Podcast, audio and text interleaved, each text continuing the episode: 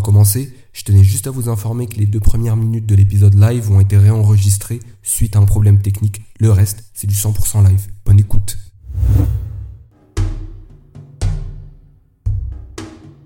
Vous écoutez à l'intersection. Vous écoutez à l'intersection. À l'intersection.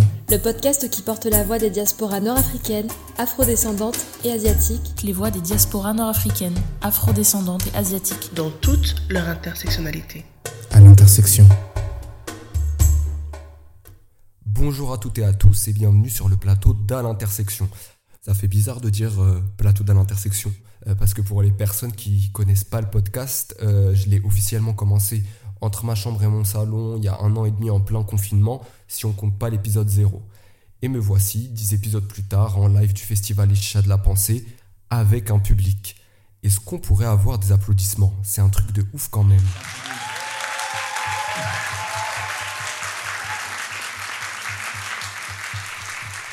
Pour celles et ceux qui ne le savent pas, euh, je m'appelle Anas Daïf. Certains me connaissent sous le nom de journaliste sur Instagram.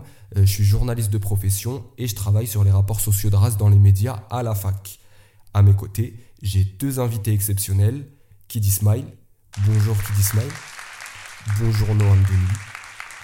Pour les malheureux qui ne vous connaissent pas, euh, je vais vous présenter en quelques mots. Noam, tu as 26 ans, tu es né en région parisienne dans le 94.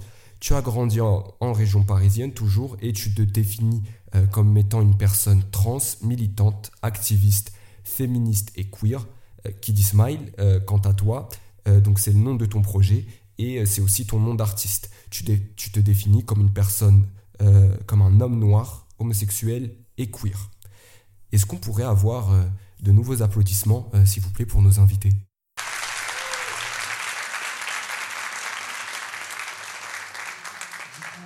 Juste avant d'entrer dans le vif du sujet, Noam, euh, toi, tu as une conception fluide du genre et de ce que tu appelles dans l'émission de Fatima Das sur France Inter euh, le spectre trans. Euh, c'est pas encore une évidence pour tout le monde d'ici, malheureusement. Est-ce que euh, tu pourrais l'expliquer euh, brièvement? En fait, moi, euh, ce que j'essaye de. On m'entend bien? Ouais. Bon? Ouais, en fait, ce que j'essaye d'expliquer à travers euh, euh, ma politique et euh, ce que je fais au quotidien dans mon art, ou même parce que j'écris beaucoup, enfin, j'ai fait, deux expos où, je mêlais des textes avec des photos pour montrer un peu mon parcours de transition. Et en fait, moi, ma particularité, c'est qu'en fait, j'ai associé en fait, ce terme de trans. Donc, ça veut dire, de, pour moi, ça englobe plein, plein de je me sens ni homme ni femme, c'est que je suis une personne trans en fait, donc je suis vraiment dans le spectre du genre euh, totalement fluide. Et j'ai décidé aussi de garder, enfin c'est pas, je l'ai pas décidé parce que c'est pas un choix, mais euh, en fait je me suis rendu compte que je n'arrivais pas à me détacher de mon identité de Gwyn. Et, euh, c'est un truc que plein de gens n'arrivent pas à comprendre, et, c'est un truc en fait que je ressens au fond de, moi quoi. Et je me suis dit mais en fait euh, ouais je, c'est parce que j'ai fait une transition que en fait je veux aller d'un point A à un point B pour être un homme. C'est juste qu'en fait je me suis rendu compte que je suis une personne trans et j'ai pris des hormones pour ressembler, enfin en apparence à ce qu'on projette sur moi de d'homme, mais c'est pas ce que je suis et du coup ouais mon identité c'est voilà je suis trans et Gwyn et du coup pour moi c'est hyper important de, de voilà de se dire qu'en fait il y a plein de parcours trans différents, il y a un spectre tellement large, il y a des personnes transbinaires euh, et des personnes non binaires et moi je m'identifie un peu dans ce truc là de fluidité. Et, euh, et du coup j'essaie de visibiliser ça par rapport à mon corps, par rapport à pour créer d'autres récits, d'autres euh, imaginaires et se dire qu'en fait euh, il y a d'autres corps qui existent et, euh, et d'autres identités. Voilà. Est-ce que je peux te poser une question? Est-ce que, est-ce que tu peux expliquer pour les gens qui comprennent, enfin qui sont pas au courant de la différence entre lesbienne et Gwyn Bah, après, moi, je parle en mon nom. Tu vois, j'ai pas envie de faire une généralité, mais moi, pour moi, lesbienne, c'est un peu cette phrase-là de je suis une femme qui aime les femmes. Il y a ce truc-là de vraiment, on s'attache à un truc de, de, de comment dire, on n'inclut pas forcément les autres personnes qui sont pas forcément, enfin, comment dire. Lesbienne, pour moi, c'est la version moins politique que le terme Gwyn, en fait. Pour moi, Gwyn, c'est un terme politique dans le sens où je suis Gwyn et, euh, et en fait, euh, quand je vais fréquenter une personne euh, trans ou non binaire, je vais pas être en mode euh, un peu transphobe, enfin, je sais pas. Alors que les lesbiennes, il y a un truc vraiment, genre, les Très femmes, carré. les femmes. Le, le- Ouais. le F avec un grand F, quoi. Il y a ce truc-là de, bah, en fait. La femme euh, cis. Ouais, la femme cis, voilà. Et en fait, Gwyn, pour moi, c'est un peu plus large. et Il y a ce truc-là hyper politique de, en fait, bah, c'est comme euh, PD et gay, tu vois. Enfin, c'est le terme un peu plus euh, politique, tu vois. Et voilà. Justement, euh, euh, on- moi j'ai utilisé le terme 6. Après, ça dépend aussi des générations, c'est Ouais. truc. Parce qu'en fait, euh, je sais pas, moi, par exemple, s'il y a des lesbiennes de 40 ans, 50 ans, on n'a pas les mêmes codes et les mêmes langages que maintenant. Je vais pas dire à la vieille euh, de 50 ans en mode t'es. Euh, non, en fait, euh, on n'a pas les mêmes codes, on n'a pas les, aussi les mêmes langages. Il faut faire attention à ça aussi. Enfin, tu vois. Et euh, je pense que c'est important aussi de, de remettre ça, tu vois. Et, justement, euh, dernière question pratique, euh, on entend quoi par une personne cisgenre? Pour les gens qui connaissent pas. Et c'est quoi la différence entre le sexe et le genre? Ah ouais. Ouais, bah ouais. Mais moi, je suis même, moi-même, je suis trans et parfois j'ai du mal. Non, mais en fait, euh, une personne cisgenre, c'est le, le contraire de- d'une personne trans. C'est une personne qui, est, euh, qui, euh, qui, est en adéqu- qui est en adéquation avec le genre assigné à la naissance. Voilà. Par exemple, t'es né, on te dit t'es une femme, et ben en fait, tu vis ta vie et t'es t'es une femme, tu te sens femme, entre guillemets. Et quand t'es trans, et ben, il y a un moment donné dans ta vie, à un moment, tu te dis, mais en fait, là, tous les attributs qu'on, tous les attributs qu'on m'a donnés à la naissance, c'est pas, ça me va pas en fait. J'ai besoin de plus, j'ai besoin d'avoir des, des poils sur le visage, j'ai besoin de faire une opération pour me sentir à l'aise dans mon corps. Enfin voilà, c'est l'inverse de, voilà.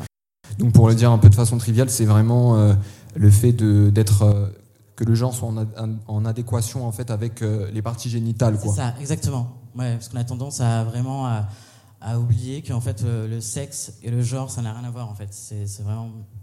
Bah, merci beaucoup. Euh, donc dans cet épisode, on va discuter, enfin on discute déjà hein, euh, de l'imbrication d'identités soumises à des rapports de domination extérieure, mais aussi euh, entre elles. Pour être plus clair, euh, c'est, euh, on parle du fait de grandir noir ou arabe tout en étant gay, lesbienne, gwyn, pardon, bi ou encore trans et croyant dans une société où la dominante est masculine cisgenre, patriarcale, homophobe, transphobe, blanche, hétérosexuelle, validiste, bref. Et euh, en fait, euh, si vous, euh, qui dit Smile et euh, Noam Denu, vous êtes là aujourd'hui, c'est pour plusieurs raisons. hein. C'est que dans votre être et votre vie, vos combats, vous tentez de sortir des cases imposées par les dites normes. Vous donnez aussi, à travers vos travaux, vos interventions, votre présence médiatique sur les réseaux sociaux, des représentations que vous n'avez pas forcément eues durant votre jeunesse ou très tardivement. Euh, vous êtes à l'intersection de plusieurs identités euh, qu'on peut percevoir en fonction de certains contextes comme euh, contradictoires. Mais pourtant, hein, vous êtes la preuve qu'on peut exister dans l'espace public, intime, l'espace politique, médiatique, artistique. Et durant cette heure de discussion, moi, je vous offre pas du tout un espace pour venir discuter de la légitimité de votre existence. C'est vraiment pour comprendre et faire comprendre aux gens ce que c'est qu'être à l'intersection, tout simplement.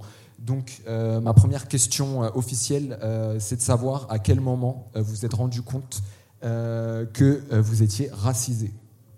Et juste avant de vous laisser la parole, pour celles et ceux qui ne savent pas ce que c'est être racisé, donc racisé, c'est un terme en sciences sociales qui a été développé par la sociologue française Colette Guillaumin en 1972 et qui désigne des personnes euh, victimes de racisation, euh, c'est-à-dire qu'on leur a assigné une race au sens social du terme, donc arabe, euh, noir, asiatique, qui est héritée d'une théorie biologique qui aujourd'hui est bien sûr obsolète et qui définit en fait encore maintenant une position assez hiérarchique dans la société. Donc être racisé con- concrètement, c'est être victime de discrimination à l'emploi, au au logement, à cause de sa race perçue socialement. Donc à quel moment vous vous êtes rendu compte que vous étiez racisé? Ah, c'est à mon tour. Euh, moi, je m'en suis rendu compte. En fait, c'est- par, stade. hein. On habite en France, on sait que c'est un, pays historiquement blanc et, on a tous euh, des expériences en tant que personnes racisées, de gens qui ne pas tenir la main à la maternelle ce genre de choses-là. Mais là où vraiment où j'ai eu vraiment conscience que c'était pas juste quelque chose qui relevait du terme du sentiment, mais qui allait m'handicaper dans mon parcours futur, c'est ma mère travaillait, euh, faisait des ménages chez une dame dans un quartier de notre ville, et euh, cette dame, elle m'aimait bien, et elle me faisait souvent faire mes devoirs, et en fait, euh, elle était un peu confuse par rapport à mon âge et les devoirs que j'avais à faire. Et donc elle va voir ma mère en lui disant en fait, euh, il aurait pas dû redoubler euh, ton fils parce qu'il s'en sort super bien euh, dans ses devoirs. Et ma mère, il n'a pas. Et elle lui dit, ça c'est pas des, des devoirs de personnes qui sont censées être en CM1. Donc elle m'a donné des devoirs de plus en plus- beaucoup plus avancés. Et elle a conseillé donc à ma mère d'utiliser son adresse pour que je puisse aller dans un collège avec une meilleure éducation. Et c'est quand je suis arrivé dans ce collège-là où je me suis rendu compte effectivement que j'avais pas les codes et plein de choses qui me renvoyaient en fait non seulement à ma couleur mais à, ma classe sociale. Et c'était pour moi le vrai choc de me dire ah ok bon là ça va vraiment être compliqué. Ouais, les enfants euh, sont méchants hein. Et euh, ouais, euh, généralement les adolescents. Ouais, ouais, ouais, ouais, on va parler de l'adolescence après. Toi, Noam, à quel moment tu t'es rendu compte que tu étais racisé Moi, je me suis rendu compte très tôt, enfin, c'était à l'école, et c'était notamment par rapport à mon name, du coup, enfin, vu que je enfin, vu que j'ai changé mon prénom sur mes papiers et tout, du coup, mon ancien prénom, c'était un prénom rebeu, bien rebeu, quoi. Et, et à l'école, en fait, je l'ai remarqué très très tôt quand les profs citaient mon nom. Ils étaient un peu perturbés en mode c'est compliqué de euh, prononcer ton prénom. Donc ça, je l'ai compris très très tôt. Et il y a aussi, euh, aussi les, enfin, les choses qui m'ont marqué, c'est aussi d'un point de vue physique. Genre en tant que meuf euh, rebeu, avec des cheveux hyper épais, hyper bouclés, hyper avec vraiment des cheveux épais. Il y avait ce truc-là en mode pourquoi tu lisses pas les cheveux T'as des gros sourcils Il y avait vraiment ce truc-là dans mode, euh, t'as un gros nez. Enfin, c'était vraiment des, des, trucs comme ça. En mode, je, me suis dit, mais en fait, euh, ah ouais, là, on est en train de me scruter en mode, euh, tu, tu corresponds pas aux critères de beauté, aux standards de beauté blanc, blanche en fait. Et du coup, là, je me suis dit, ok, en fait, on me fait des remarques comme ça constamment, que ce soit mon prénom, mon physique. Et là, je me suis rendu compte qu'en fait, ok, là, ok, je suis une personne racisée. Après, le mot racisé, je l'ai employé un peu plus tard quand j'ai commencé à à vraiment m'identifier en tant que queer, là je me suis dit en fait euh, j'ai le droit, parce qu'en fait je me sentais pas légitime avant de poser euh, ce mot-là de euh, je suis une personne racisée, je vis des oppressions systémiques et tout. Enfin, on m'a appris un peu à fermer ma gueule et du coup j'avais pas forcément, voilà, je, enfin, je me sentais pas légitime de, de prendre ce terme-là et d'en faire un combat entre guillemets, enfin juste de dénoncer certaines discriminations. Et c'est depuis que je suis queer en fait que je me suis approprié ce, terme-là, tu vois. Mais sinon, avant ça, euh, je me disais pas, oh, je suis une personne racisée. Hein. J'étais juste en mode, euh, je suis une personne arabe euh, qui, qui vit des discriminations et point à la ligne, tu vois. Je ne l'avais pas conscientisé, en fait. Mm. Et justement, en parlant de, de queerness, à quel moment vous êtes rendu compte que vous étiez gay pour Kiddy Smile et trans et, et, lesbienne pour Noam? Moi, je m'en suis rendu compte euh, très jeune. Hein. À la maternelle, j'avais un amoureux, on savait déjà que c'était euh, pas toléré, donc on se cachait, on jouait qu'à deux. Euh, après, la conscience politique de mon identité sexuelle, très tardivement, très très très tardivement, dans la vingtaine. Et c'est fou ce que tu dis, tu savais déjà à ce moment-là que c'était interdit. Est-ce que tu saurais identifier les points qui t'ont...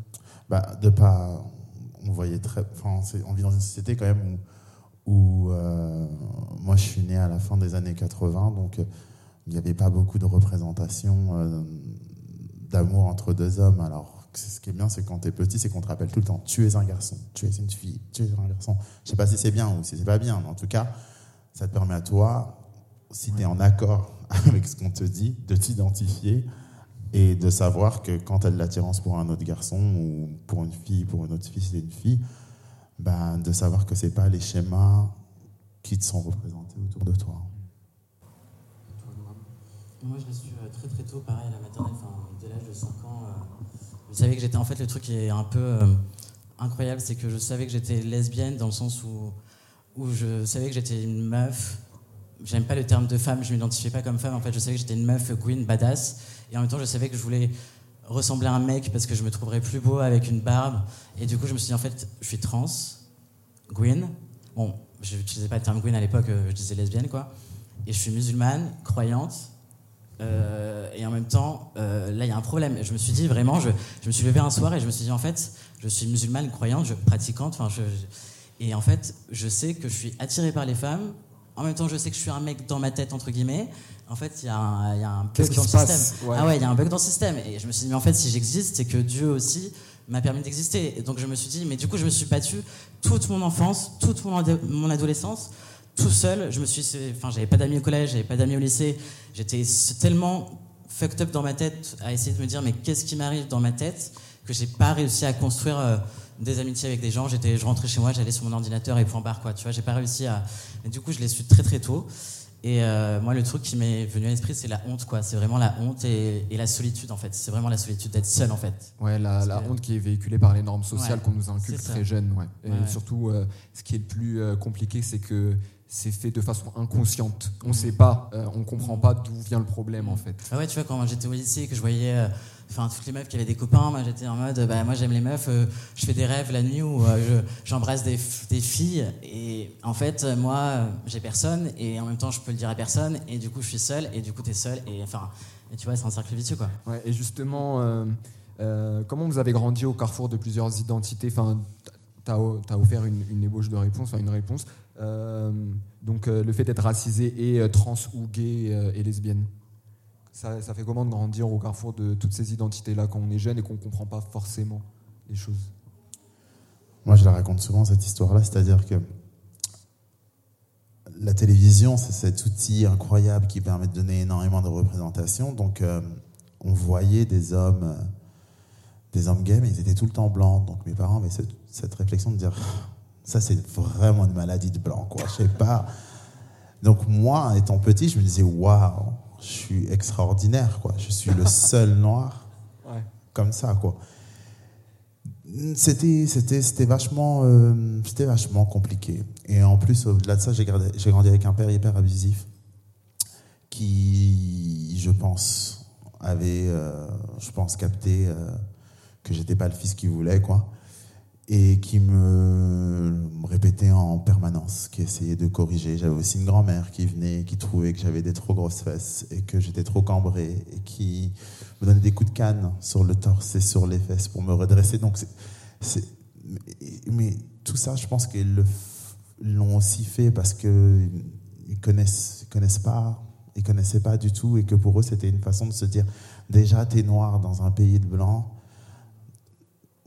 essaye de rentrer dans le moule, quoi. Mais euh, quand j'ai fait mon coming out à ma famille, ma mère, ce qu'elle m'a dit, elle ce qu'elle, qu'elle m'a dit, c'est que elle était pas, elle allait pas me rejeter au cours mais qu'il fallait que je l'emmène dans mon monde parce que euh, j'étais la première personne comme ça qu'elle rencontrait qu'elle connaissait, à qui elle avait parlé. Elle avait entendu dire qu'il y avait des rumeurs sur certaines personnes, mais de pouvoir s'asseoir et discuter avec quelqu'un qui fait partie de sa famille, c'est euh, quelque chose qui lui a permis de mieux comprendre. Maintenant, ma mère a fait la fête, elle boit du champagne avec des drag queens.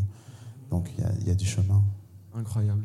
Du coup, est-ce qu'il y a un moment euh, dans votre vie, euh, que ce soit à l'adolescence ou même à l'âge adulte, où euh, votre identité raciale, de genre, d'orientation sexuelle ou autre a pris le pas en fait sur la façon dont vous percevez? Comment vous avez vécu ça?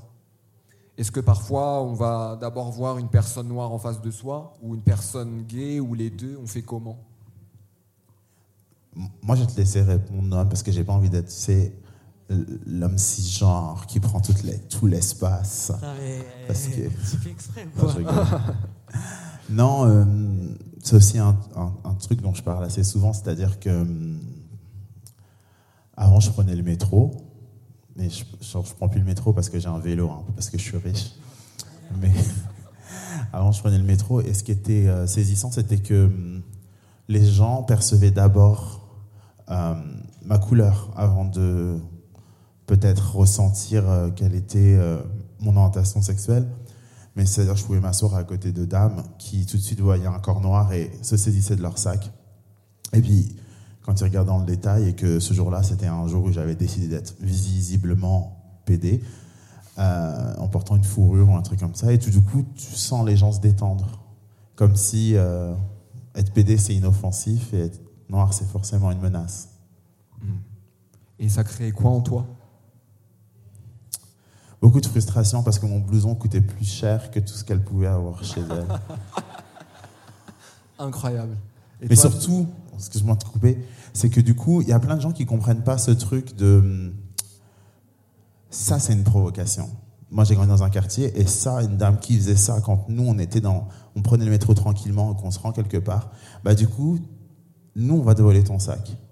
Parce que tu nous provoques. Pourquoi tu penses qu'on va voler ton sac? Du coup, on va, te donner raison et on va te voler ton sac. Je dis pas que c'est une bonne chose, mais des fois, euh, on n'est pas tous égaux par rapport à nos mécanismes de réflexion.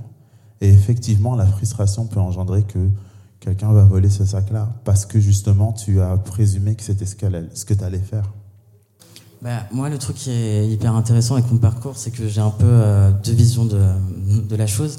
C'est que moi, quand j'étais perçu comme, euh, comme meuf euh, rebeu, enfin après aussi, il y a une période de ma vie où je me suis coupé les cheveux courts, donc je passais aussi pour un garçon manqué, donc je me suis beaucoup servi aussi de mon identité de garçon manqué. Et c'était un peu aussi bizarre, ce truc-là, de voir une meuf euh, rebeu avec les cheveux courts, euh, garçon manqué, ça se fait pas, enfin, chez nous, enfin, moi, quand je me suis coupé les cheveux, j'avais les cheveux, j'avais les cheveux jusqu'aux fesses, et quand je me suis coupé les cheveux, euh, enfin, mon père, il m'a tapé un scandale, enfin, c'était l'enfer, enfin, c'était une violence sans nom. Et du coup, mais j'ai réussi à m'émanciper dans ce, dans cette identité-là de garçon manqué pour être la lesbienne que je voulais être, en fait. J'avais cette force-là en moi pour avancer dans mon identité. Et du coup, je me suis pas forcément rendu compte du racisme. Enfin, après, c'est des trucs hyper fourbes en fait avec les blancs. Enfin, parce que voilà, je traînais avec pas, mal de personnes blanches euh, qui m'incluaient dans leur euh, groupe et tout. Et, tu te dis, bah voilà, je suis le quota, je suis, je suis l'arabe du groupe, euh, je suis la, enfin la quota lesbienne rebeu du groupe. Et c'est trop cool, j'ai cette place-là entre guillemets. Donc, mais tout ça, c'est inconscient évidemment. Et du coup, et c'est traite parce que tu te sens encore une fois hyper seul. Et, et du coup, ouais, du coup, moi, j'ai pas trop vécu de ouais, de discrimination entre guillemets. Enfin, tu vois, j'ai réussi à dealer justement le fait d'être lesbienne et arabe parce que ça me donnait une force, même si j'avais pas du tout de représentation. Et par contre, quand j'ai commencé pour le coup ma transition et que justement ton visage change, tu ressembles à un mec c'est arabe et que tu commences à, enfin, tu, continues de fréquenter les milieux queer et tout, que les, les lesbiennes te regardent plus comme, enfin, te regardent plus de toute façon parce que tu ressembles soit à un mec cis PD ou soit à un mec cis hétéro alors que je suis aucun des deux. Enfin, et du coup, ça me met à une place en fait où je ne sais pas me positionner. Et, euh, et du coup, je, maintenant, je sens la violence. Enfin, depuis que je ressemble à un, un, mec rebeu, je sens justement pour le coup euh, des, euh, ouais, des discriminations. Et maintenant, je fais hyper gaffe à pas prendre de place quand je vais, je sais pas, quand je vais, je vais dans le métro et que je bouscule, j'effleure. Juste, je passe devant une meuf. J'ai m'excusé pendant dix fois. Enfin, enfin, je m'excuser pendant sans m'arrêter. Et la meuf, elle est là en mode, mais euh, enfin, pourquoi tu t'excuses? Et en fait, je fais attention à tout ce que je fais. Maintenant, je croise les jambes, alors qu'avant, je les écartais tout le temps avant ma transition. J'étais là en mode, je suis une meuf qui parle fort, machin. Et du coup, c'est dingue à quel point, bah, en fait, euh, enfin, voilà, malgré moi, je suis obligé de me conduire aussi comme le mec rebeu qui fait attention. Et enfin, tu vois. Et du coup, c'est hyper injuste et en même temps. Euh, c'est ce que je suis aussi, donc, enfin, parce que je suis trans, du coup, je j'ai pas tous ces codes-là de virilité et tout, donc c'est vraiment moi, je fais pas semblant, je performe pas un truc. Mais du coup, euh, c'est dingue de se dire que les gens projettent sur toi. Le... Enfin, du coup, je passe pour un PD tout le temps, tout le temps, tout le temps, tu vois. Et euh, le fait euh, d'être arrivé à cette phase de, transition, je vais l'appeler comme ça, ça t'a rendu plus vulnérable ou plus fort ou un, peu entre les deux Les deux, les deux. Mais c'est juste une injustice, moi, qui me, qui me saute aux yeux. C'est que, par exemple, moi, quand je je fraude, je fraude pas mal. Et, euh, quand ça, ça m'arrive de voir des Noirs et des Arabes habillés en jogging, casquette, Nike, se faire contrôler, et moi, en fait, vu que j'ai un style qu'on peut dire un peu, euh, voilà, classe, machin et tout, moi, je fraude. Combien de fois j'ai fraudé devant des contrôleurs Ils m'ont pas arrêté. Parce que je porte pas des jogging, je porte pas de casquette, parce que j'ai pas un, voilà, ce truc-là de racaille, tu vois. Et je me dis, mais heureusement pour moi, entre guillemets, que je, mes goûts vestimentaires, c'est pas ça, tu vois. Parce que, et du coup, ça crée une injustice de, là, je me suis dit, en fait, le racisme, il existe et, et c'est, et c'est l'enfer, en fait, tu vois. Je trouve ça vraiment injuste, en fait, tu vois. Je me dis, euh, parce qu'en fait, j'ai la tête du bon arabe, tu vois. Mmh. c'est le bon arabe, t'es mignon, tu restes à ta place, tu pas trop Voilà, c'est ça. T'es, es mignon, tu t'habilles bien, t'es beau gosse, tu fais pas trop de bruit, euh, du coup, tu m'inquiètes pas, tu vois. Il y a ce truc-là. Et en fait, je trouve ça, c'est, c'est horrible, en fait, tu vois. C'est, c'est horrible, c'est pire même, tu vois. Mais tu crois pas que c'est aussi parce que bah, t'es es une personne queer visible et que du coup, euh, encore comme ce que je disais, c'est que ça, ça désamorce une certaine, une certaine menace. Moi, je, moi, je sais pas si enfin, si je sais en fait. Quand j'étais au lycée, j'avais des tissages, donc. Euh, mais euh, je traînais avec mes potes et chaque fois qu'on savait qu'on allait arriver à Châtelet ou qu'il y avait des keufs, c'était moi qui gardais toute la drogue. Et on me contrôlait jamais. Ou alors une autre astuce pour les personnes queer qui se font contrôler par la police. Gémissez quand il vous contrôle, quand il commence à vous palper. Comme si ça vous donnait du plaisir, il s'arrête automatiquement. automatiquement. Incroyable, incroyable. Non mais... Et du coup, pour revenir à euh, un, truc un peu moins drôle, les micro-agressions et euh, les agressions racistes euh, que vous receviez ou que vous recevez encore comment vous composiez avec avant et comment vous composez avec aujourd'hui? Est-ce que vous constatez une évolution en fait dans votre rapport à ces microagressions, qu'elles soient racistes ou homophobes, transphobes? C'est à toi, moi je viens de parler.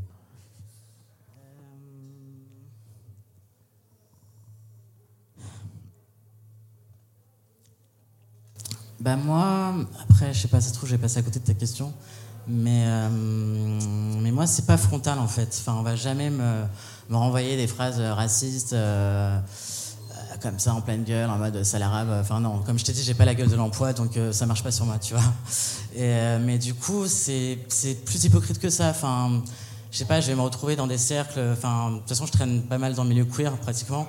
Donc euh, voilà, je vais, je vais être entouré de personnes blanches euh, constamment et je sais qu'on on va mettre à l'écart en fait. Il y a un truc de. On va m'exclure de certaines conversations, on va, on va me parler à certains moments de la soirée, mais on va pas m'inviter à certains événements. Enfin, il y a des trucs en mode. euh, voilà, t'es pas, de- t'es pas, enfin, t'es pas comme nous, quoi. Tu vois, il y a ce truc-là de, en fait. euh, C'est voilà. insidieux en fait. Ouais, c'est insidieux. Et il y a ce truc-là de aussi, moi, le truc qui me fait souffrir aussi, enfin, qui me fait souffrir. Le truc aussi que j'ai remarqué depuis ma transition, il y a ce truc-là de, de, vu que je, enfin voilà, vu que je renvoie avec ma gueule ce que je renvoie, il y a ce truc-là de, en fait, euh, enfin, combien de fois on m'a dit, mais Noam, tu parles trop fort, Noam, t'es trop cash, Noam, trop ceci, trop cela, mais il y a aussi cette culture-là, enfin, en tant que rebeu, quand on t'a éduqué à, ah bah oui, bah oui, euh, oui on, par- on parlait fort à la maison. Et oui, euh, parfois je parle fort, mais ça veut dire que je suis agressif. Tu vois, il y a ce truc-là aussi de. Maintenant, on me renvoie un truc de tu parles fort, t'es agressif, tu vois. Et ça, c'est. Enfin, du coup, pour moi, c'est du racisme. Tu vois, il y a ce truc-là dans le mode, euh, t'es un arabe, euh, tu hausses le ton, du coup, t'es agressif, tu vois. Hmm. On va jamais dire ça à un mec Hmm. blanc qui, tu vois. Enfin, Clairement. et du Ouais. coup, moi, c'est plus des, des trucs comme ça, en fait, qui me. Tu vois. Ouais. Euh, C'est pareil que toi, parfois je vais parler et il y aura toujours une personne blanche qui va reprendre ma phrase avec un accent de cité. Ouais. Genre, je vais dire, ouais, salut, ça va Oh, salut, Ouais. ça va. Ouais, Non, ouais. mais attends, euh, qu'est-ce que j'ai dit là? Bon, bref. Hmm. À ton tour. Ah, euh, non, moi, euh, comme je croise pas beaucoup de gens, j'ai plus trop de micro-agressions. Mais euh, il y en a. Par exemple, euh, tout simplement, euh, j'habite à Barcelone maintenant parce que j'essaie de trouver un appartement à, Paris. Et j'ai même été visiter des appartements avec Angèle. On me l'a pas donné. Ah ouais. alors que tout, tout allait. Mais non, je pense, mais une, une agression que j'ai subie, une micro-agression que j'ai subie et qui était hyper humiliante parce que en tant que personne euh, racisée, on a toujours été, surtout de deuxième génération, euh, nos parents nous ont toujours dit il faut faire petit, soyez- en gros, il faut être content d'être là. Courber le dos. courber le dos et encaisser. Et euh, je me suis retrouvé sur un plateau télé de Laurent Ruquier. Et clairement, un des chroniqueurs était hyper agressé par le fait que je m'exprime bien et que j'ai pas d'accent et que, au point qu'il l'a dit, il a Ah dit ouais, vous êtes là, euh, vous êtes beau, bien habillé, vous parlez bien, comme si c'était quelque chose que j'aurais pas dû être. Et je trouvais ça hyper violent parce que comment tu réponds à ça? Comment tu réponds à ça sans tomber dans le cliché de l'homme noir en colère? Du coup, tu peux pas grand, dire grand chose, quoi. Alors que des micro-agressions, de comme quand t'es petit et que euh, je pense que ça arrive à plein de gens qui disent euh, Ah, qu'est-ce qu'il est beau, hein, celui-là Qui veut dire pour un petit noir, quoi, tu vois Et tu t'en rends pas compte quand t'es petit et quand tu Ouais. grandis, plein de petites ouais. choses. euh, Ouais, alors que leurs enfants sont moches en fait. Ah oui, j'ai une autre. De- après, après, je pense que tous les Noirs connaissent ça. Être suivi dans les boutiques. Moi, je me suis battu l'année dernière avec un vigile, comme un devant devant le Monoprix. Et tout le temps que je me battais avec le je me T'as disais, gagné T'as gagné ou pas c'était pas agréable pour lui, je pense. Mais je me suis dit, oh mon Dieu, je pensais que tu avais fini avec cette vie-là. Mais c'est- c'est- les microagressions, elles sont encore plus violentes quand elles viennent de personnes qui ont la même identité que toi et qui, je ne comprends pas pourquoi, reproduisent ces schémas racistes. Désolé, je parle trop. Non, non, c'est super intéressant. Euh, on va passer à la deuxième partie du podcast qui s'appelle Vivre. La première, j'avais même pas énoncé, je me rappelle plus, mais c'est pas grave. Euh, Est-ce qu'il euh, y a un moment dans votre vie où vous avez senti, où on vous a fait sentir en fait que votre condition raciale, donc le fait d'être noir ou arabe, n'était pas compatible? Est-ce qu'il y a des gens qui sont venus vous le faire sentir? Ou est-ce que dans des représentations médiatiques, vous avez l'impression euh, qu'il fallait choisir en fait à un moment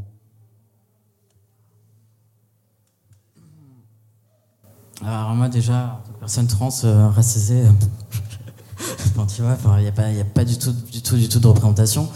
Donc, euh, du coup, euh, enfin, bah tu vois, enfin moi, en fait, j'ai même pas de regard là-dessus. Enfin, tu vois, enfin, je suis tellement dans une dans une place où euh, où en fait on m'attend pas, tu vois, enfin. En fait, tu crées cette place. Bah oui, je crée ces places, donc Ouais. tu vois, moi, je, je- tu vois, enfin. Ouais, c'est que- une place. En fait, c'est même pas une place vacante, c'est Ouais. quelque chose Parce qui que a. maintenant, enfin, ouais. tu vois, je vis plus de transphobie que de Ouais. racisme. En fait, enfin, les deux sont liés parce que je suis trans et racisé, mais moi, le, enfin, le truc qui m'affecte, euh, enfin, tu vois, enfin, c'est la transidentité en fait, c'est le fait d'être trans qui me, c'est la transphobie en fait, tu vois. Que ce Ouais. soit d'un point de vue administratif, euh, d'un point de vue euh, pour trouver un travail, pour trouver un logement, parce que mes papiers sont pas en adéquation avec euh, avec mes pièces d'identité, enfin. Et du coup, moi, c'est, plus- enfin, c'est ça qui m'affecte le plus, tu vois. Même si les deux s'assemblent et tout, mais euh, mais du coup, moi, ça m'atteint tellement qu'en fait, euh, je sais même pas, enfin, même, enfin, je sais que je suis rebeu, mais du coup, ça, tu vois, c'est le fait d'être trans, c'est plus cette identité-là qui prend le dessus sur tout, tu vois. Ouais, c'est ça le problème d'être euh, trans ou gay, racisé. C'est un peu Martin Matin, quoi. Le matin, tu choisis ton oppression. Et euh, toi, du coup, Est-ce que tu veux répéter la question La question, c'était euh, de savoir si à un moment de ta vie, euh, t'as senti, ou on t'a fait sentir que ta condition raciale n'était pas en adéquation avec ton orientation sexuelle. Ah oui, euh, oui, en permanence. Euh, je voulais pas y arriver maintenant parce que tu vas en parler plus tard, mais quand j'ai fait l'Élysée, j'ai reçu énormément de messages de personnes noires qui me disaient que j'étais officiellement banni de la communauté noire parce que c'était pas possible d'être noir et C'était le président de la communauté noire qui t'a envoyé. Ils étaient plusieurs présidents. je Ah pense. ouais, waouh. Ouais. Ah ouais, d'accord.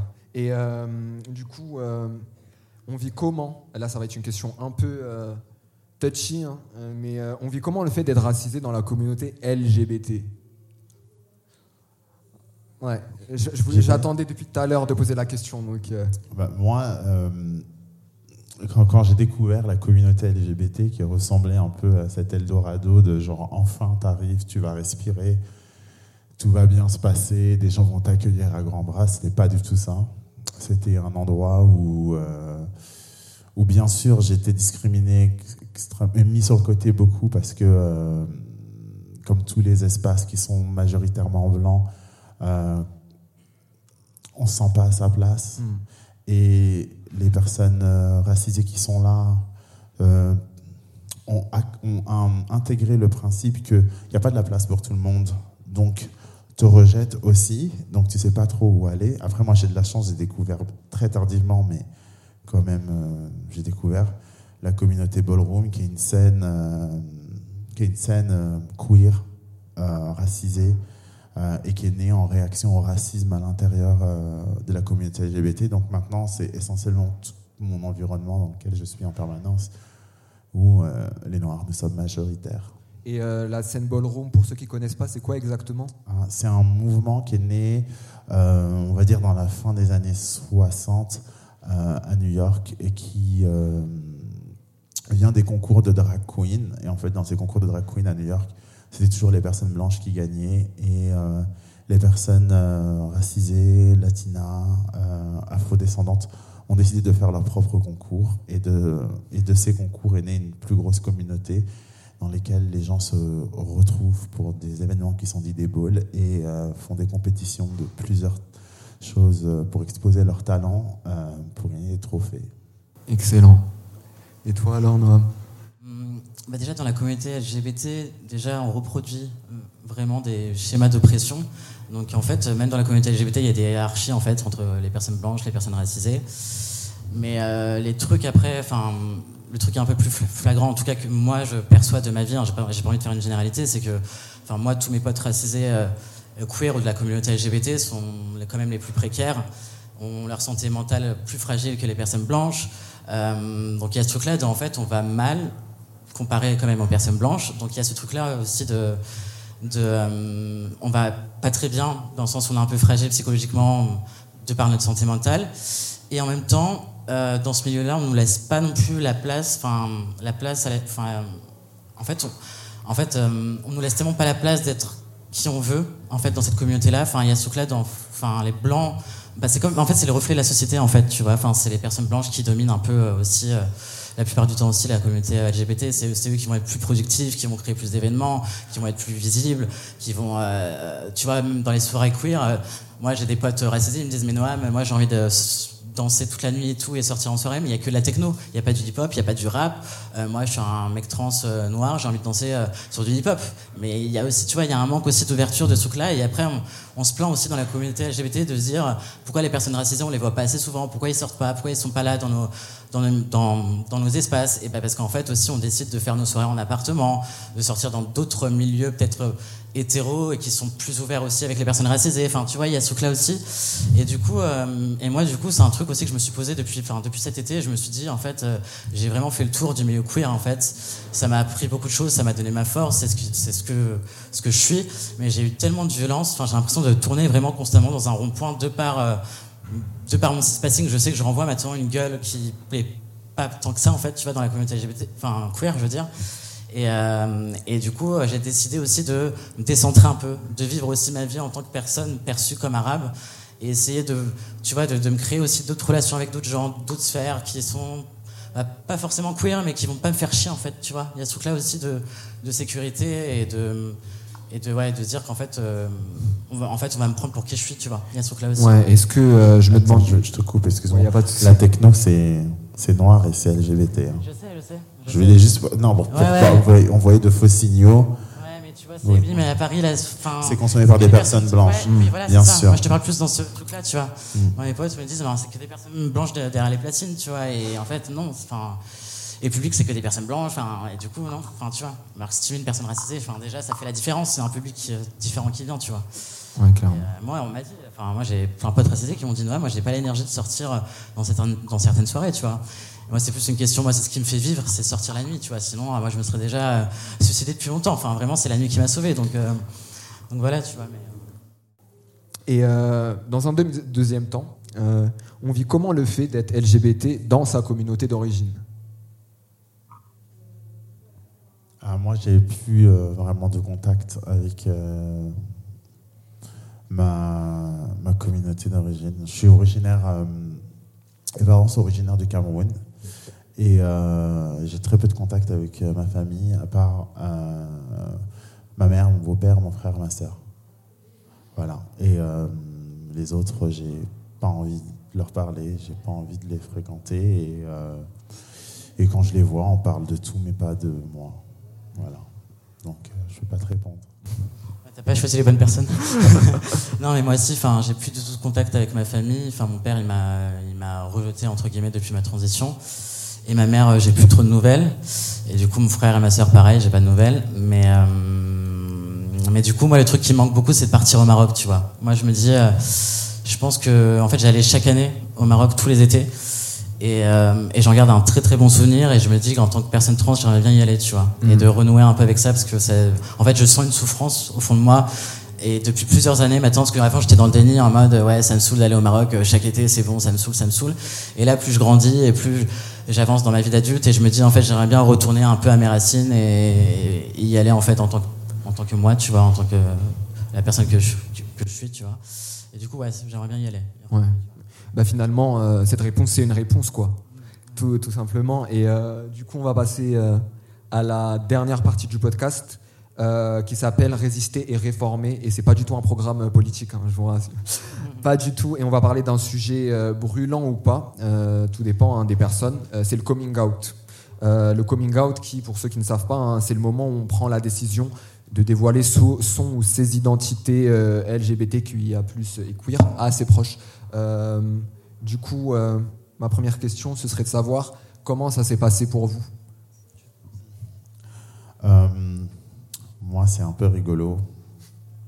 Et j'ai bien conscience que toutes les euh, histoires de coming out, elles ne sont pas aussi drôles euh, que les miennes. Mais bon, j'ai fait mon coming out très tard, Même si quand j'avais 14 ans, j'avais des tissages, parce que j'étais obsédé par Kélis et je voulais lui ressembler, mais j'avais pas la texture de cheveux pour le faire.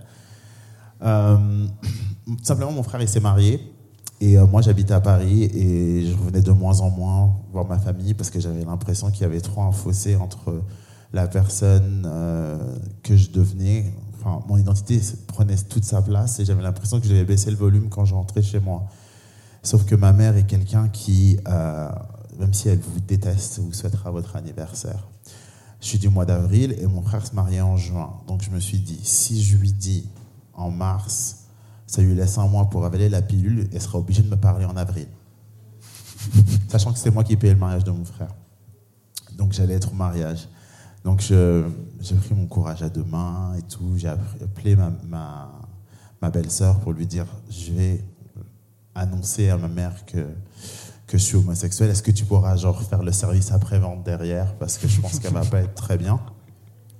Et j'arrive, je déboule, tac, tac, j'arrive. Ah, et ma mère est dans une tontine avec 45 personnes. Je ne sais pas si les gens savent ce qu'est une tontine. C'est un espèce de système pour euh, que les. Je ne sais pas si les Blancs ici font ça. Bref, des gens se réunissent et se font un système d'épargne entre eux.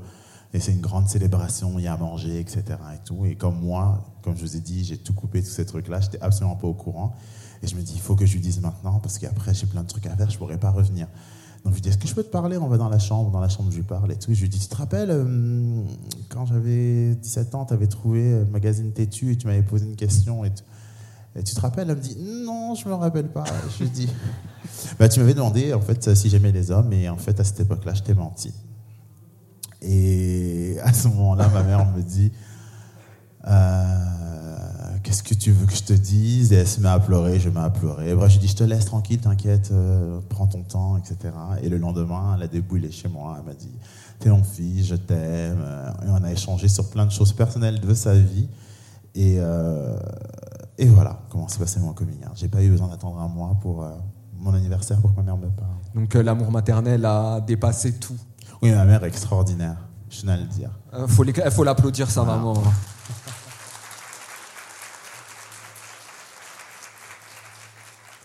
Et toi, Noam Oula. Euh, alors moi, mon coming out, moi en fait, depuis toute petite, en fait, le coming out c'était un peu un projet de vie, dans le sens où, euh, je me suis dit en fait, euh, t'as une double vie, enfin, tu sais que t'aimes les meufs, euh, t'es musulmane, ça va être trop compliqué, machin. Donc en fait, t'attends d'avoir en fait l'âge suffisant pour quitter ton domicile. Moi, je me suis dit en fait, il faut que je parte de chez mes parents parce qu'en fait, je vais pas pouvoir vivre ma vie autrement, quoi. Et du coup, en fait, moi, le truc qui a déclenché mon coming out, entre guillemets, c'était mon ex euh, du lycée. En fait, je sortais avec une meuf pendant 4 ans au lycée. Et, euh, et en fait, elle s'est fait virer du jour au lendemain, en fait, parce qu'elle a fait son coming out à sa mère, qui était marocaine. Et, euh, enfin, qui est toujours marocaine, quoi. mais. Désolé, je suis Pas peu, je soucis, suis un peu non. stressé. Non, y a pas de Mais, problème. euh, et du coup, ouais, elle a fait son coming out à sa mère et tout. Et en fait, je la faisais passer pour ma meilleure amie, tu vois. Elle s'appelait Shaima et tout. Donc, euh, voilà, mes parents savaient que ma meilleure amie s'appelait Shaima. Elle venait souvent à la maison et tout, alors que c'était ma meuf, quoi. Et euh, du coup, elle m'appelle, voilà, un soir, et elle me dit, en fait, euh, voilà, Noam, euh, ma mère m'a jeté dehors avec ma valise et tout. Qu'est-ce qu'on fait et tout Je suis à la rue et tout. Bah, je lui dis, bah, viens à la maison. Tu vas dormir à la maison ce soir et tout. Et, et moi, je te quitte pas. Demain, on se casse ensemble et on se barre, quoi. Waouh. Et du coup, en plus, mes parents sont divorcés. Donc, moi, je vivais avec mon père, mon frère et ma sœur. Moi, j'étais l'aîné. Enfin, je suis l'aîné. Et euh, du coup, c'est moi. Je m'occupais de mon frère et ma sœur. Et du coup, je me suis dit, qu'est-ce que je fais? Là, c'est le, c'est, le moment en fait de tracer ma route en fait pour être qui je suis. Maintenant ou jamais Ouais, maintenant ou jamais. Et du coup, j'ai profité de ce moment-là pour euh, me barrer avec elle du jour au lendemain. Et c'était un peu euh, intense, quoi, parce qu'après, on, voilà, on n'avait pas de logement, machin et tout. On a galéré, machin et tout. Et, et du coup, j'ai fait la morte. Enfin, vraiment, j'avais fait la morte. J'avais, enfin, j'avais pas écrit à mon père pendant des, enfin, des jours et des jours. Et là, il m'envoie un long message. Il m'appelle, il m'harcèle, il m'harcèle. Il me dit, mais t'es où, t'es où, t'es où, t'es où? Il a vu que ma valise avait disparu, machin, bla. Enfin, il a capté que j'avais quitté le domicile, quoi. Et, euh, et je lui ai envoyé un long message pour faire mon coming out. Et là, bizarrement, enfin, c'est vraiment le daron rebeu euh, en mode. euh, voilà, il m'a dit euh, Je t'accepte, tu restes ma fille, parce que tu sais, la famille c'est important pour moi, machin et tout. Par contre, à une condition je veux pas que la famille le sache et ça reste que entre toi et moi. Donc en mode, voilà, genre, je sais que t'es lesbienne, mais personne ne le saura et ça reste entre nous. Et moi, je me suis dit, mais en fait, non, ça sert à rien. Bah, en fait, c'est comme si euh, tu sortais pas euh, du placard et rentrais avec toi. C'est ça, exactement. c'est ça. c'est trop ça. Bah, c'est ça. C'est une très très belle image. Et en plus, il m'a dit, il m'a dit, mais viens revivre à la maison, t'inquiète pas, je serai là, je vais te soutenir et tout. Et j'étais en fait, euh, non, je sais que ça va pas se passer comme ça, que ça va pas. Et bref, et du coup, après, j'ai, du coup, je l'ai ghosté, en fait, j'ai ghosté mon père, je lui, je lui ai pas parlé pendant des années, des années, des années. Et ensuite, euh, je l'ai recontacté il y a, je sais même plus, je suis perdu dans le temps, moi, mais il y a 4 ans pour faire mon coming out trans, en fait, parce qu'il m'appelait tous les jours, tous les jours. Il s'inquiétait pour moi et je lui dit, en fait, voilà, je suis trans, machin. Et euh, dès qu'il l'a su, bah, je l'ai eu au téléphone et il a encore une fois essayé de changer la situation. Il m'a dit, non, tu aurais dû me dire que tu étais trans, moi, tu sais, je t'aurais aidé, euh, voilà, machin et tout. Et en fait, je lui dis, papa, je sais que tu m'aurais traité de folle, de de sorcière, de machin. Enfin, c'est arrête de mentir. En fait, c'est faux. Pourquoi tu t'essayes de, de me faire culpabiliser d'être parti là? En fait, il m'a beaucoup fait culpabiliser d'avoir quitté ma, mon frère et ma sœur. Et c'est une chose que je peux comprendre, mais en même temps, c'était soit ça, soit je passe à côté de ma vie. Donc c'est un peu compliqué. Et, euh, et du coup, il a fait. Enfin voilà, je vais expliquer c'est quoi être trans, machin. Il m'a dit la, la, première chose qu'il m'a dit, il m'a dit chez les musulmans et les arabes, trans. Ça n'existe pas. Être trans, ça n'existe pas. Moi, il m'a dit ça comme ça à l'oral. Tu vois, il m'a dit ça n'existe pas moi j'ai foiré dans ton, dans ton, éducation quoi. Tu vois il m'a dit c'est de ma faute c'est de ma faute c'est de ma faute si t'es comme ça. Et je lui dis non papa c'est pas de ta faute. C'est je suis comme ça depuis l'âge de 5 ans. C'est enfin c'est pas un, un, problème d'éducation. Enfin je suis bien la preuve vivante que en fait euh, ça fonctionne pas comme ça. On nous ment en fait euh, la société nous ment quoi. Enfin c'est pas après ça dépend des parcours évidemment. Mais euh, en fait voilà je suis la preuve vivante que c'est possible d'être trans et musulman et enfin voilà et euh, du coup, euh, bah, depuis, depuis, depuis, cet appel-là, du coup, euh, il a coupé les ponts, il n'a pas du tout accepté le fait d'être trans, tu vois. Il m'a dit, tu mm. changes de nom de famille sur Facebook, tu fais honte à la famille, blabla, machin et tout. Donc, il m'a renié, quoi, tu vois. Et justement, dans l'émission de Fatima Das cet été chez France Inter, que je vous conseille d'ailleurs d'aller écouter, tu as dit un truc qui m'a marqué, et, qui m'a vraiment marqué. c'est, je cite, c'est ma foi qui m'a permis de transitionner. Qu'est-ce que tu entends par là? Bah, J'entends par là que, vu que je suis croyant et que j'ai la foi et que je suis musulman, et que comme je t'avais dit euh, auparavant, que depuis tout petit, je sais que je suis trans, et ben, tu vois, j'avais un peu cette voie-là de bah, Dieu m'a créé comme ça, tu vois. Dieu m'a créé comme ça, et du coup, je dois avancer et, être qui je suis, quoi, tu vois. Hmm. C'était plus dans ce truc-là, ouais. Est-ce que. Spiritualité, tu vois. De, plus ta foi se renforcer, plus aussi euh, ça t'a aidé. Après, c'est pas aussi simple que ça. Hein. Tu vois, c'était pas tous les jours rose. Euh, j'ai perdu la foi pendant euh, aussi. Enfin, quand j'ai quitté le domicile de mon père, je me suis retrouvé dans la merde financière et tout machin. J'étais en mode, bah Dieu, il est pas trop là pour moi et c'est compliqué, tu vois. Donc je me suis mm. détaché. Et depuis que hum, j'ai commencé à être bien dans ma hum, enfin ouais, dans mon identité en tant que personne trans, à, commencer à prendre les hormones, à être qui je suis. Là, je me suis dit, mais en fait, c'est totalement compatible, en fait, tu vois, de connecter, enfin, d'être musulman et, d'être trans. En fait, quand j'ai commencé à aller mieux dans mon corps, dans mon esprit, là, j'ai, tu vois, j'ai reconnecté en fait avec euh, la religion entre guillemets, si on peut mmh. dire ça comme ça. Ouais, ouais, je vois. Et euh, on fait comment, euh, justement, vous avez vécu des, des coming out assez différents. on fait comment face à des amis, des membres de la famille qui acceptent pas? Est-ce que on tente, on part d'un coup ou est-ce qu'on tente de rester, on éduque un peu? C'est un peu un luxe, tu sais, le coming out quand tu te dis, enfin, comme Noam l'a fait, il faut être un moment où savoir que tu annonces quelque chose et qu'on vit dans une société où euh, euh, les gens comprennent pas ces identités ou alors prétendent les comprendre parce qu'elles n'arrivent pas à des gens de leur famille. Donc quand tu le fais, il faut te dire qu'il se peut que ta famille t'adresse plus la parole et qu'elle fasse, elle sorte de ta vie complètement. Donc je comprends qu'il y ait des gens qui euh, attendent, le fassent pas, vivent des doubles vies, parce que tout le monde euh, n'est pas dans ce confort-là. Hmm. Et euh, du coup, si on a des proches réticents, est-ce que on tente de les éduquer, on se... Je pense pas. Non, non. Je pense pas que ce soit le travail des gens qui sont oppressés d'éduquer euh, les gens. Google existe. Voilà, complètement. Et puis, euh, en vrai, ça fait de mal à qui? Hmm. À personne, en vrai. Donc, euh, puis les gens, ils n'ont pas accepté. Est-ce que nous, on accepte qu'ils soient hétérosexuels? On nous demande notre avis, en fait. je me dis tout le temps. Ouais. Je me dis tout le temps. Ou genre hmm. Je ne suis pas d'accord avec le fait que tu sois ma mère. Et toi, Noël? Un avis là-dessus? Totalement d'accord. Enfin, c'est un luxe, euh, surtout aussi un luxe de blanc, tu vois, le coming out, quoi. C'est moi, je me suis beaucoup documenté là-dessus, sur euh, voilà, le parcours de femmes lesbiennes musulmanes euh, qui ont décidé de vivre une double vie en fait pour préserver leur famille, euh, que ce soit au bled ou même en France. Et en fait, ouais, on est, ouais, ça dépend des parcours, tu vois, mais je pense qu'on a, ouais, c'est un luxe le coming out.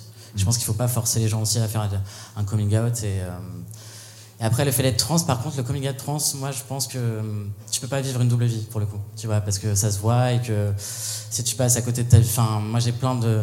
Je connais des gens qui euh, hésitent par rapport à, leur travail, à leur taf, euh, par rapport à la famille, qui hésitent à prendre des hormones. Mais là, c'est en fait, c'est tellement. C'est une horreur, en fait. Tu vois, c'est vraiment. tu te dis, tu passes vraiment physiquement, tu sens un truc où tu n'existes pas, tu n'as pas le contrôle sur ton corps, tu n'as pas le contrôle sur qui t'es.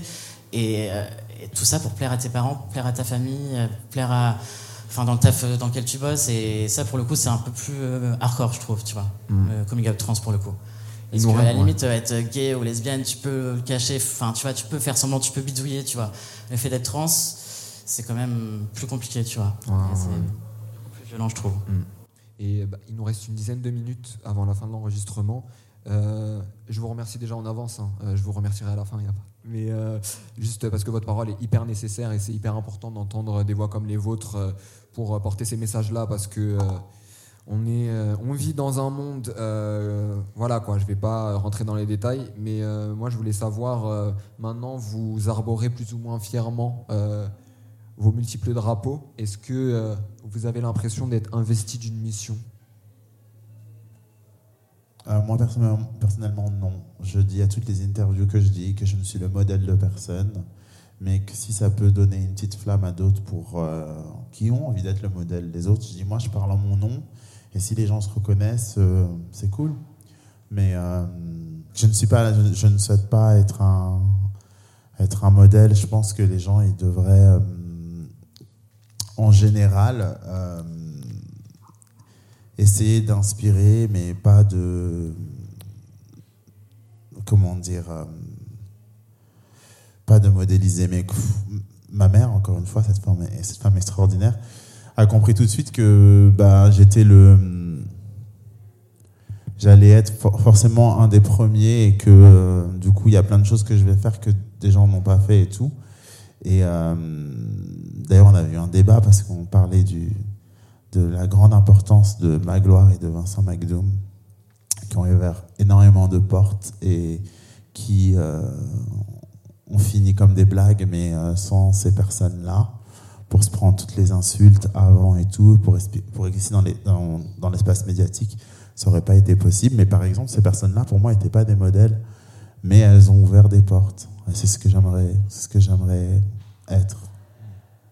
Bah, tu l'es, sache-le. Et moi, non, c'est exactement pareil. Enfin, je me sens pas du tout investi d'une mission. Euh, enfin, j'essaie juste de survivre, en fait, donc c'est déjà pas mal.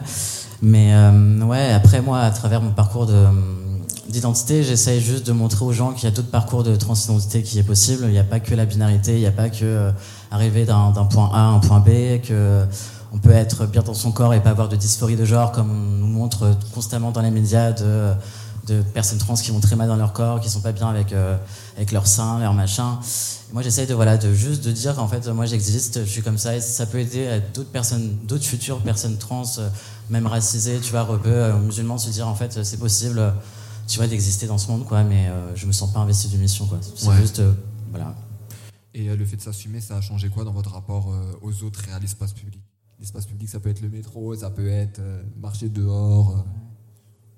Moi, ça n'a pas changé grand-chose parce qu'en fait, quand j'ai fait, quand je me suis assumé en tant que en tant que PD, en fait, je me suis rendu compte que de toute façon, même avant, quand je le disais pas, j'avais une expression qui était déjà hyper dramatiquement pédé vestimentairement. Euh, donc euh, non, ça m'a pas euh, énormément changé. Mais quand j'ai commencé à faire de la musique, j'ai signé dans une maison de disques où on m'a dit, tu vois, tu comprends, les PD, c'est un peu compliqué, tu peux pas chanter des trucs sur l'amour et tout. C'est mieux si tu dis rien, tu vois.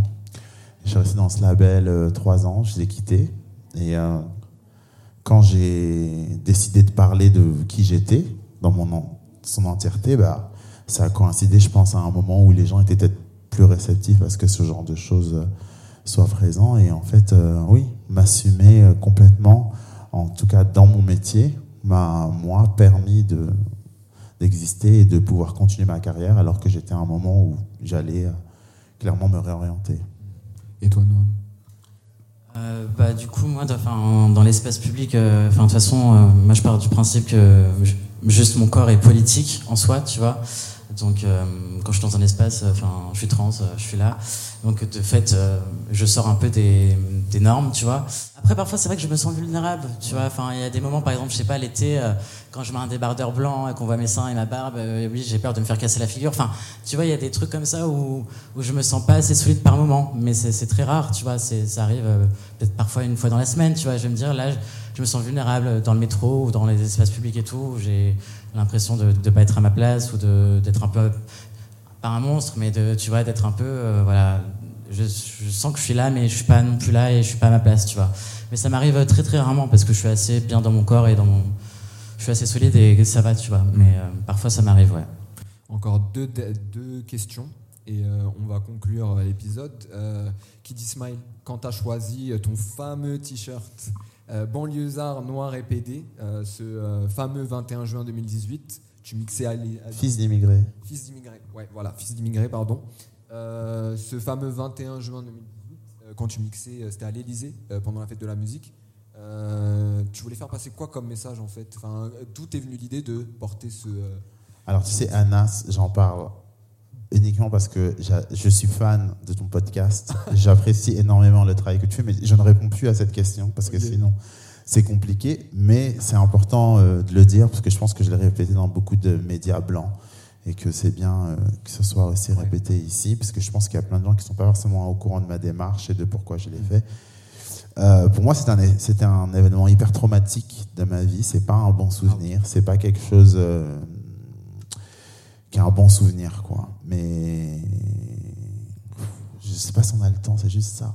Mais on a à l'époque, il y avait une, il y avait une, il y avait une loi euh, pour contrôler l'immigration. Et en fait, je me rappelle quand moi j'ai reçu cette invitation où j'étais, j'étais pas au courant que c'était l'Élysée. Je pensais que c'était l'Élysée Montmartre quand j'ai dit oui de base.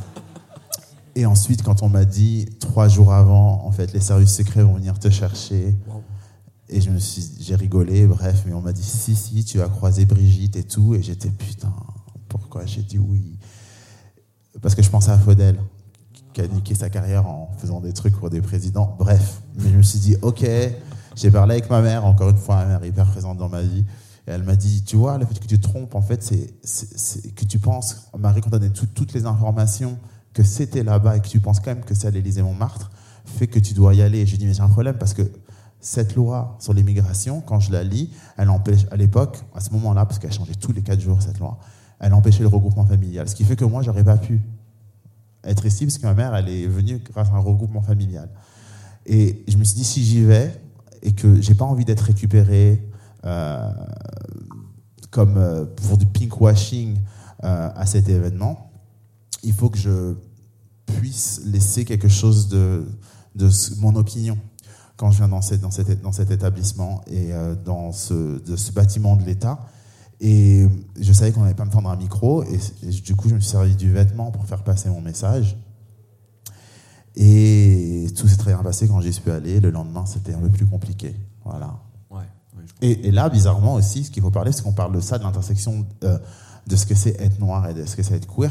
Là, mon agenda de personnes noires ne, faisait absolument pas plaisir aux personnes de la communauté queer qui me harcelaient euh, sur les réseaux sociaux en me disant que j'étais un vendu et que je n'aurais pas dû aller là-bas parce qu'il n'y avait pas la PMA, etc. et tout ça. Alors que vous en avez rien à foutre de la politique d'immigration, mais ce qui vous intéresse, c'est la PMA. Je suis désolé, moi, j'ai pas le luxe. Les deux m'intéressent. Très bien. Dernière question. Euh, qu'est-ce que, quel conseil euh, vous, donnez- vous donneriez à votre vous adolescent et euh, aux personnes jeunes euh, qui sont à l'intersection de euh, plusieurs identités? Je leur dirais de venir à un ball de voguing. Suivez-moi sur Instagram, il y a des balls de voguing.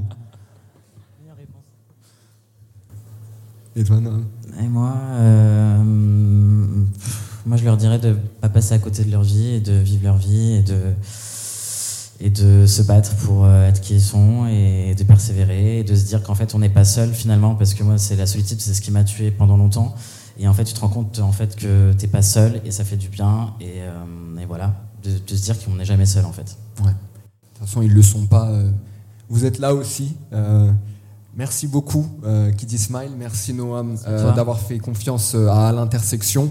C'était un plaisir d'enregistrer ce premier épisode en live. Merci à tout le public. Je suis choqué de voir autant de monde. Donc merci beaucoup. On peut applaudir les invités.